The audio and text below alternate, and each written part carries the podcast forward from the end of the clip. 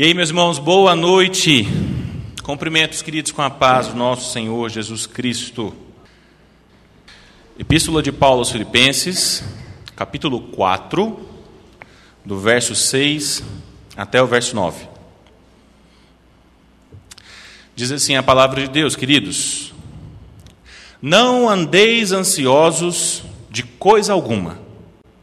Em tudo, porém, sejam conhecidas diante de Deus as vossas petições, pela oração e pela súplica, com ações de graças. E a paz de Deus, que excede todo entendimento, guardará o vosso coração e a vossa mente em Cristo Jesus.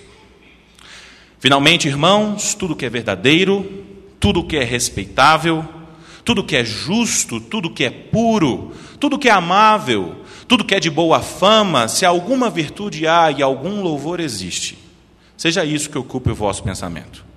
O que também aprendestes e recebestes, e ouvistes e vistes em mim, isso praticai, e o Deus da paz será convosco. Vamos orar, meus irmãos? Deus Santíssimo, essa é a tua palavra, e eis aqui o teu servo. Que eu te peço, Deus, que o Senhor me use para comunicar a verdade do teu evangelho, da tua salvação aos meus irmãos. Que de fato, Deus, nós consigamos experimentar da paz do Senhor, que vai muito além do que a gente consegue entender, nas nossas vidas, nos dia, no dia a dia. Deus cura as nossas feridas emocionais, cura os nossos traumas do passado, cura Deus e trata as nossas preocupações em relação ao futuro que as nossas vidas estejam na mão do Deus da paz, desde agora até o dia que o Senhor voltar, em nome de Jesus. Amém. Queridos, o tema que nós temos trabalhado nas nossas reuniões aqui na semana de oração é paz além das circunstâncias. E esse é um tema, no mínimo, intrigante, porque ele parece que desafia até mesmo a nossa compreensão do que, é que nós entendemos como paz. Do tipo assim: como é que pode haver paz para além das circunstâncias? Isso não faz o menor sentido. Como é que pode haver paz lá no Oriente Médio, no fronte de batalha entre os árabes e os curdos? Como é que pode haver paz nos territórios que foram arrasados pelo Estado Islâmico? Como é que pode haver paz no Afeganistão agora que o Talibã subiu ao poder? Esse pessoal só pode estar doido. Será que eles não viram as pessoas tentando fugir nos aviões e caindo no voo? Então, como é que a gente pode estar falando de paz para além das circunstâncias, quando parece que justamente a paz depende das circunstâncias? E não somente no contexto da guerra da Síria, mas também no contexto das nossas próprias vidas. Vai falar para aquelas famílias baianas que acabaram de perder seus bens, Algumas delas, inclusive, perderam seus maridos e seus filhos nas enchentes, para elas terem paz em qualquer circunstância. Você já pensou nisso? Esses questionamentos são questionamentos legítimos. Questionamentos, inclusive, poderiam estar sendo feitos aqui hoje, agora, nessa noite. Mas, meus queridos, esses questionamentos eles só fazem algum sentido porque a definição de paz que nós temos gravada no nosso coração, muitas vezes não é a definição de paz que nós encontramos na palavra de Deus. E sim a definição de paz que nós aprendemos na escola e nas nossas universidades. E você sabe qual é a definição de paz no contexto das ciências políticas e das relações internacionais? Paz, em qualquer um desses círculos, meus amados, significa ausência de conflitos. Se dois países não estão inseridos em uma disputa militar um com o outro, então eles estão em paz. Se dois seres humanos não estão em guerra no seu relacionamento, eles estão em paz, e assim por diante. Mas você sabe qual é a definição de paz, de acordo com a palavra de Deus? Para nós que somos cristãos, meus irmãos, a paz é a paz que é experimentada em meio à guerra. Paz é a paz experimentada em meio à tribulação, em meio à angústia que preenche o nosso coração para além de todo entendimento, conforme nós acabamos de ler. Ou seja, paz para nós, queridos, é a paz que é percebida mesmo quando ter paz não faz nenhum sentido. É paz para além daquilo que a gente consegue entender, para além daquilo que a gente pode perceber nas circunstâncias. Porque se nós formos olhar ao nosso redor, muitas vezes paz é a única coisa que não faz o menor sentido.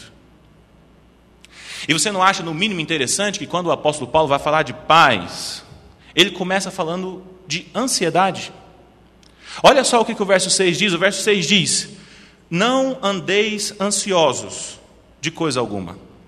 Isso daqui é uma ordem do apóstolo Paulo, meus irmãos.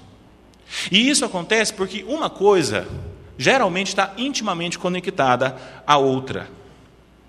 Ou você desfruta de paz na sua vida, ou você está preso em ansiedade no seu coração. Ou você desfruta da paz que vai além do que você consegue entender. Ou você desenvolve uma gastrite, um torcicolo e faz parte daqueles 18 milhões de pessoas no Brasil que lidam com ansiedade todos os dias, sendo que a maior parte deles são mulheres. Então, o meu propósito com a exposição de hoje é muito simples, meus irmãos. O que eu quero tentar fazer aqui hoje é explicar para vocês três estratégias que nós encontramos na palavra de Deus para ajudar a gente a lidar com os problemas de ansiedade. E a primeira dessas estratégias que nos ajuda a lidar com a ansiedade do nosso coração, nós encontramos na parte A do verso 6. Se você quer vencer a ansiedade na sua vida, você precisa apresentar os motivos da sua ansiedade diante da presença de Deus. Vamos ler mais uma vez o verso 6? Olha só o que, o verso 6 diz. Não andeis ansiosos de coisa alguma. Em tudo, porém, sejam conhecidas diante de Deus as vossas petições, pela oração e pela súplica. Queridos, uma característica muito marcante do apóstolo Paulo, do estilo dele, da maneira como ele escrevia, que ele fazia teologia bíblica, é a seguinte: todas as vezes em que o apóstolo Paulo apresenta um imperativo, ele também apresenta um indicativo. O que, que isso quer dizer? Basicamente é o seguinte: todas as vezes que o apóstolo Paulo diz para nós o que, que nós precisamos fazer, ele também apresenta o porquê de nós precisarmos fazer aquilo ou o como nós devemos fazer aquilo. E esse texto que nós acabamos de ler é um excelente exemplo de como Paulo vai fazendo isso ao longo de toda a sua obra. Observe como ele começa o texto que nós lemos com um imperativo. Paulo aqui está dando uma ordem para nós, ele está dizendo que nós não podemos fazer. Ele diz: vocês não podem andar ansiosos, ou seja, vocês não podem viver a vida de vocês, o cotidiano de vocês, dominados pela ansiedade. Não que ele estivesse dizendo uma coisa nova, que os filipenses nem sequer faziam ideia. O próprio Senhor Jesus já tinha falado sobre ansiedade em um outro momento. Porque o Senhor Jesus nos diz que nós não devemos viver as nossas vidas preocupados com o que nós vamos comer ou com o que nós vamos vestir, porque Deus sabe que nós precisamos de todas essas coisas. Em outras palavras, Deus conhece as nossas necessidades. Então, Paulo não estava dizendo nada novo para os filipenses. A novidade que Paulo apresenta aqui no texto, meus irmãos, é o que é que nós podemos fazer para lutar contra a ansiedade, contra os problemas de ansiedade do nosso coração. Com a ansiedade que vira e mexe está querendo capturar a sua mente, as suas emoções, o seu mundo interior. E o que o apóstolo Paulo diz para nós aqui é uma coisa muito simples, mas também que é uma coisa muito negligenciada. E ele diz que o problema da ansiedade das nossas vidas só pode ser vencido na base da oração. Repare bem no que ele diz na sequência do texto. Em tudo, porém, ou seja, ao invés de vocês verem o dia a dia de vocês dominados pela ansiedade, em tudo, sejam conhecidas diante de Deus as vossas petições através da oração e da súplica. Em outras palavras, meus irmãos, eu sei você sabe, e o apóstolo Paulo também sabia, que as pessoas não vivem as suas vidas na ansiedade sem qualquer motivo, sem razão. As pessoas não sofrem com crise de ansiedade porque elas são fracas. Não tem absolutamente nada a ver. Existem motivações legítimas que estão por detrás das nossas ansiedades. E existem gatilhos na nossa vida que são capazes de despertar todo o processo. É claro que Paulo estava ciente disso. Mas o que Paulo nos orienta aqui nessa primeira parte do texto é entregar diante do altar do Senhor, diante da presença de Deus, as motivações por detrás das nossas ansiedades. O motivo que tem deixado a gente aflito e ansioso nos nossos dias. O que Paulo nos orienta é apresentar o motivo da nossa ansiedade na presença do Senhor através da oração e da súplica. Porque o nosso Deus, o Deus que nós servimos, é um Deus que se preocupa com a sua história. E Deus tem poder para lidar com coisas sobre as quais você não tem nenhum controle. Amém?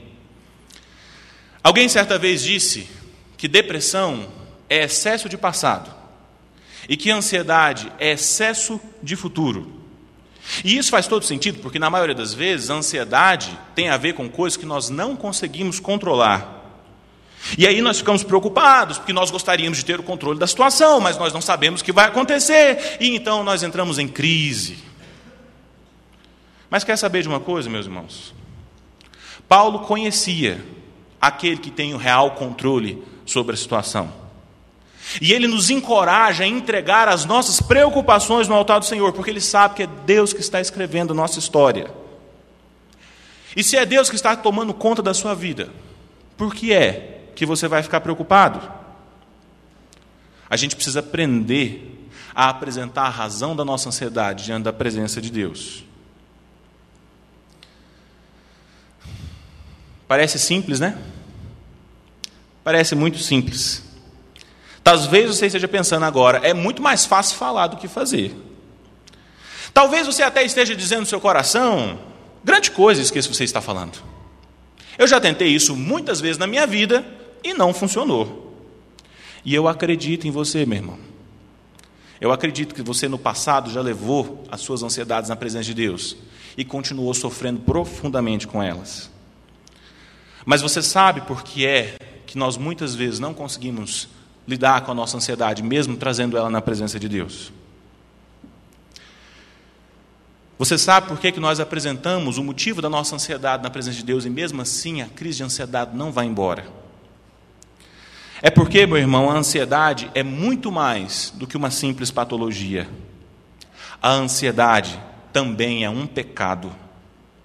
Veja a percepção de que a ansiedade é uma patologia, e uma patologia grave em muitos casos, não pode fazer a gente perder de vista de que a ansiedade também é um pecado, condenado pela palavra de Deus. E como todo e qualquer pecado, ela precisa ser confrontada com a palavra de Deus.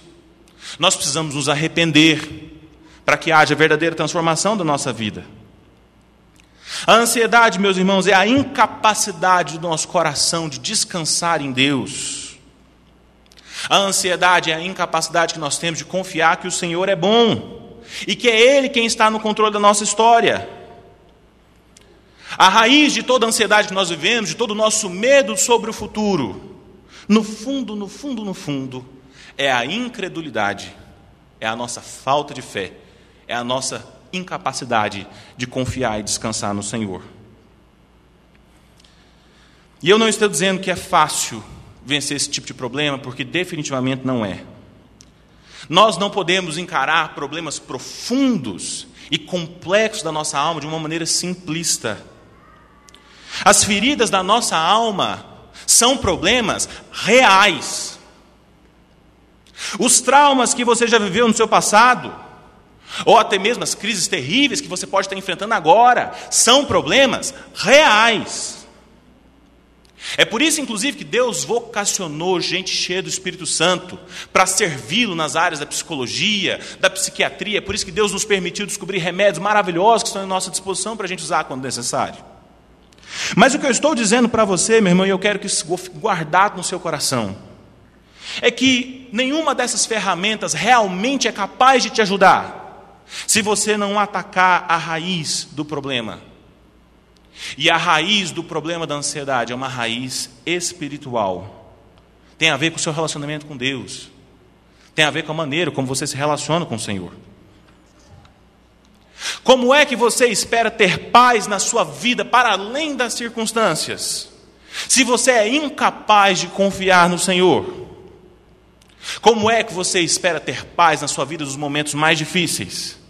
Se você é incapaz de descansar que Deus está no controle da sua história, que não cai um fio de cabelo da sua cabeça se não for determinado por Deus, e que cada uma das coisas que acontecem na sua vida foi escrita e determinada por Deus, antes que nem sequer um dia dos seus dias houvesse ainda, conforme nos diz o Salmo 139. Então, meus irmãos, esse é o primeiro ponto que eu queria trabalhar com vocês. Se você quer vencer a ansiedade, você precisa apresentar a razão da sua ansiedade na presença de Deus com fé. Primeira coisa. Mas tem mais coisas que eu queria trabalhar com vocês. Segundo ponto. Se você quer vencer a ansiedade, você precisa se lembrar das coisas que o Senhor já fez na sua história. Lê comigo mais uma vez o verso 6 e o verso 7. Olha só o que o verso 6 e 7 diz. Não andeis ansiosos de coisa alguma. Em tudo, porém, sejam conhecidas diante de Deus as vossas petições, pela oração e pela súplica, com ações de graças. Com ações de graças. E a paz de Deus, que excede todo entendimento, guardará o vosso coração e a vossa mente em Cristo Jesus. Meus irmãos, observem a progressão que o apóstolo Paulo vai fazendo aqui no texto. Ele começa dizendo que nós não devemos viver a nossa vida dominados pela ansiedade. E ele diz para nós que para a gente conseguir isso, nós precisamos apresentar o motivo da nossa aflição diante da presença de Deus. Mas aqui no final desse texto ele introduz um novo elemento, que é importantíssimo na nossa luta contra a ansiedade. E ele diz que nós devemos nos chegar a Deus com ações de graças. Meu irmão, deixa eu te contar um negócio. Só tem gratidão a Deus aquele que se lembra do que Deus já fez. Eu sei, talvez você esteja vivendo uma crise terrível de ansiedade agora. Pode ser que os seus dias estejam sendo muito difíceis. Mas deixa eu te fazer uma perguntinha, eu quero que você me responda com sinceridade no seu coração. Por acaso, por acaso, essa é a primeira vez? É a primeira vez que você está vendo uma crise como essa no seu coração? Você nunca enfrentou uma grande crise na sua história antes. Você nunca recebeu um livramento sobrenatural da parte do Senhor na sua vida. Ou você por acaso já se esqueceu de todas as grandes bênçãos e milagres que o Senhor derramou sobre a sua história? Se é esse o caso, então por que é que você está questionando o Senhor? Meu irmão, eu hoje estou aqui para te lembrar que o Deus que cuidou de você no passado, cuida de você agora e vai cuidar de você no futuro, até o dia que Ele te chamar. Uma das estratégias que Paulo ensina nesse texto para que nós possamos vencer a ansiedade, meus irmãos, é lembrarmos com gratidão daquilo que o Senhor já fez na nossa história. Observe que a gente tem que apresentar, sim, diante de Deus o motivo da nossa queixa, isso é legítimo. Mas a gente tem que fazer isso com ação de graças, tendo em mente as coisas que o Senhor já realizou nas nossas vidas. Sabe por quê, meus irmãos? É porque se por acaso as coisas saírem no controle, e de repente elas não acabarem exatamente da forma como a gente gostaria que elas terminassem, ainda assim a gente pode olhar para trás e perceber e lembrar todas as provas de amor que o Senhor já deu na sua história sendo a maior delas o fato do Senhor Deus ter dado Cristo Jesus para morrer no nosso lugar, sendo nós, eu e você, ainda pecadores e inimigos de Deus. Se assim é, meus irmãos, não importa quais forem as circunstâncias, ou o que, que tiver que acontecer comigo, eu vou ter paz diante da presença de Deus, eu vou poder chegar diante de Deus com ações de graças. Porque se Deus não poupou aquilo que Ele tinha de mais precioso para nos abençoar, e se Ele realmente está no controle da minha história, se é Ele que governa a minha vida, então não preciso me preocupar. Na verdade, e eu quero que você guarde no seu coração também, para você lembrar quando você passar por esse momento de vale. Na verdade, na verdade, a gente não precisa nem entender as motivações de Deus, de por que, que Ele permitiu que determinadas coisas acontecessem na nossa vida. A gente precisa apenas descansar e confiar que Ele é bom e que Ele está cuidando de nós, e isso basta. A palavra de Deus tem muitos heróis na fé, meus irmãos. Muitos heróis na fé. Alguns deles que viveram e morreram de maneira injusta, que não conseguiram ver a concretização da promessa nas suas histórias. O próprio apóstolo Paulo, que escreveu esse texto, morreu decapitado e ele sabia que ele ia morrer quando ele escreveu as suas últimas cartas. Então você percebeu, meus irmãos? Nós não somos melhores que os nossos irmãos que vieram antes de nós. Então, se você quer vencer a ansiedade na sua vida, a segunda coisa que você precisa fazer é se lembrar do que, Deus já fez na sua história. Em terceiro e último lugar, se você quer vencer a ansiedade na sua vida, você precisa tomar muito cuidado com o que é que tem preenchido os seus pensamentos. Lê comigo o verso 8 e o verso 9 para a gente concluir. Olha só o que o verso 8 e 9 dizem. Finalmente, irmãos, tudo que é verdadeiro, tudo que é respeitável, tudo que é justo, tudo que é puro, tudo que é amável, tudo que é de boa fama, se alguma virtude há e se algum louvor existe, seja isso que ocupe o vosso pensamento. O que também aprendestes e recebestes e ouvistes e vistes em mim, isso praticai, e o Deus da paz será convosco. Queridos, nós já vimos que se a gente quer vencer a ansiedade, a gente precisa apresentar os nossos motivos de aflição diante da presença de Deus. A gente já viu que se a gente quiser vencer a ansiedade, a gente não precisa se preocupar com o futuro, porque nós já temos evidências do que Deus já fez no nosso passado. Deus já cuidou de nós em situações, inclusive, piores. E por último, o apóstolo Paulo dedica um trecho inteiro da sua carta preocupado com o que estava preenchendo o pensamento das suas ovelhas. Você não acha, no mínimo, curioso todas essas coisas estarem conectadas nessa carta? Quer dizer, paz, ansiedade, o que é que nós temos pensado? Tudo conectado, meus irmãos, tem tudo a ver. Por definição, queridos, a ansiedade, ou mais especificamente aqui, as crises de ansiedade, são episódios de profunda perturbação, geralmente disparados por um gatilho onde as sinapses do seu cérebro ficam presas em um círculo neuronal. Existem caminhos no nosso cérebro que as sinapses fazem à medida que a gente pensa. E durante as nossas crises de pânico, os nossos pensamentos ficam presos em determinadas rotas, se repetindo, e a gente simplesmente não consegue se libertar.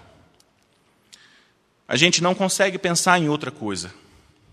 Uma pessoa que está vivendo uma crise de ansiedade, que está sofrendo com crise de pânico, ela só consegue pensar na sua aflição. E aquilo vai crescendo e se toma uma proporção tão intensa que de repente ela começa a perceber sintomas físicos no seu próprio corpo. Taquicardia intenso, o coração começa a ficar fora do ritmo, respiração irregular, medo obsessivo a respeito de algumas coisas, tremores por todo o seu corpo. São só exemplos de algumas situações que nós podemos estar nas crises de pânico mais graves. Mas o que eu quero que você perceba é como toda essa situação está intimamente conectada com os nossos pensamentos.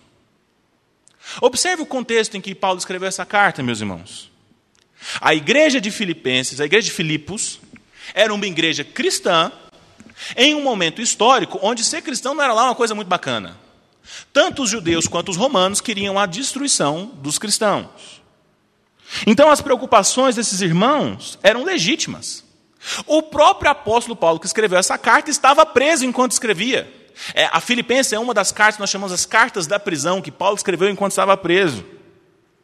Então esses irmãos tinham todos os motivos do mundo para viverem as suas vidas cheios de temor e de ansiedade, sem saber o que poderia acontecer no dia seguinte, se o seu comércio seria fechado, se eles seriam capturados ou não. Mas é interessante que nesse contexto Paulo fala de paz, de ansiedade. E ele se preocupa com o que é que estava ocupando os pensamentos daqueles irmãos. E ele diz que tudo que é verdadeiro, tudo que é puro, tudo que é amável, se alguma virtude existe, era isso que deveria ocupar o pensamento deles.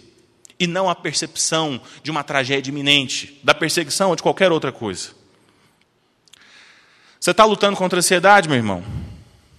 Então eu pergunto para você: o que é que tem preenchido os seus pensamentos? Queridos, esse texto que nós lemos hoje tem mais ou menos dois mil anos, mas ele continua mais atual que o Jornal de Medicina da Faculdade de amanhã. Se você quer vencer a ansiedade, você não pode ficar reforçando os pensamentos que te levam à crise. A sua mente, o seu coração e as atividades do seu dia a dia tem que ser preenchido com aquilo que é bom, louvável, puro, de virtude, de boa fama na presença de Deus. Não dá para vencer a ansiedade se a gente ficar reforçando os nossos gatilhos. Queria fazer uma aplicação do que você aprendeu aqui hoje. Queria te dar uma sugestão prática de como você pode pegar o que você aprendeu hoje aqui e colocar na sua vida quando você for embora aqui da igreja e voltar para a sua rotina. E eu queria fazer uma única aplicação, um único desafio espiritual. E o desafio espiritual que eu queria te fazer é o seguinte: se você está vendo essas crises de ansiedades terríveis que nós discutimos aqui hoje, você precisa procurar ajuda. E quando eu digo de ajuda, eu estou pensando em uma ajuda que seja holística, que seja integral. Você precisa ter um pastor acompanhando a sua vida, orando por você, te aconselhando, de perto. Você precisa ter um psicólogo, um psiquiatra crentes. Às vezes você precisa até dar o auxílio dos remédios. Isso é legítimo. Apesar de todas essas dicas que você ouviu aqui hoje, essas estratégias serem bíblicas e bastante eficazes, eu queria te lembrar que você não precisa enfrentar tudo isso sozinho. A gente está aqui para te ajudar. Para finalizar, eu queria dizer que o conceito de paz cristão, essa ideia de que paz é paz em meio à guerra, em meio à tragédia, em meio ao conflito, realmente isso daí é um negócio muito difícil de se entender. Não é, não é fácil, não. Mas eu queria dizer que aquilo que não pode ser compreendido pode ser experimentado. Essa paz que eu falei hoje ao longo de todo o sermão é uma paz que está disponível para você conhecê-la e experimentá-la. Eu acho interessante que o apóstolo Paulo tenha dito no final do texto: Aquilo que vocês aprenderam e receberam, ouviram e viram em mim, isso também praticai, e a paz de Deus será convosco. Querido, só pode experimentar dessa paz que vai além do que a gente consegue entender. Só pode aprender dela e praticar aquele que teve um encontro verdadeiro e pessoal com o Senhor Jesus Cristo. Se você não tem certeza que isso aconteceu na sua vida ainda, eu queria te desafiar a vir conversar comigo depois. Ou com o pastor Samuel, o pastor Lucas, ou os demais pastores e presbíteros da igreja. Nós estamos aqui para te apoiar. Mas eu queria te dizer que a sua luta contra a ansiedade, contra a crise do pânico, ela não precisa continuar assim. Existe uma paz que pode ser experimentada, está disponível para a sua vida. Vamos orar, meus irmãos? Pai, muito obrigado por essa palavra. Obrigado pela vida dos meus irmãos. E o que eu te peço, Deus, é que o Senhor derrame graça sobre a vida daqueles que lutam contra a ansiedade. A ansiedade, de fato, Deus, rouba a nossa paz. Ela nos impede de descansar do Senhor. É um pecado que assedia o nosso coração e que é difícil de ser vencido. A gente recorrentemente tem que lutar contra ele de novo e de novo e de novo. Em alguns momentos ele está mais presente, em outros nem tanto assim. Mas Deus tem de misericórdia de nós, Pai. Muda a nossa história. Alcança-nos. Perdoa os nossos pecados. Lava o nosso coração. Vem de encontro às nossas fraquezas. Derrama da tua paz sobre esse povo que aqui está, que te ouve. Por favor, Pai, ajuda-nos a lutar contra a ansiedade. Em nome de Jesus Cristo. Amém.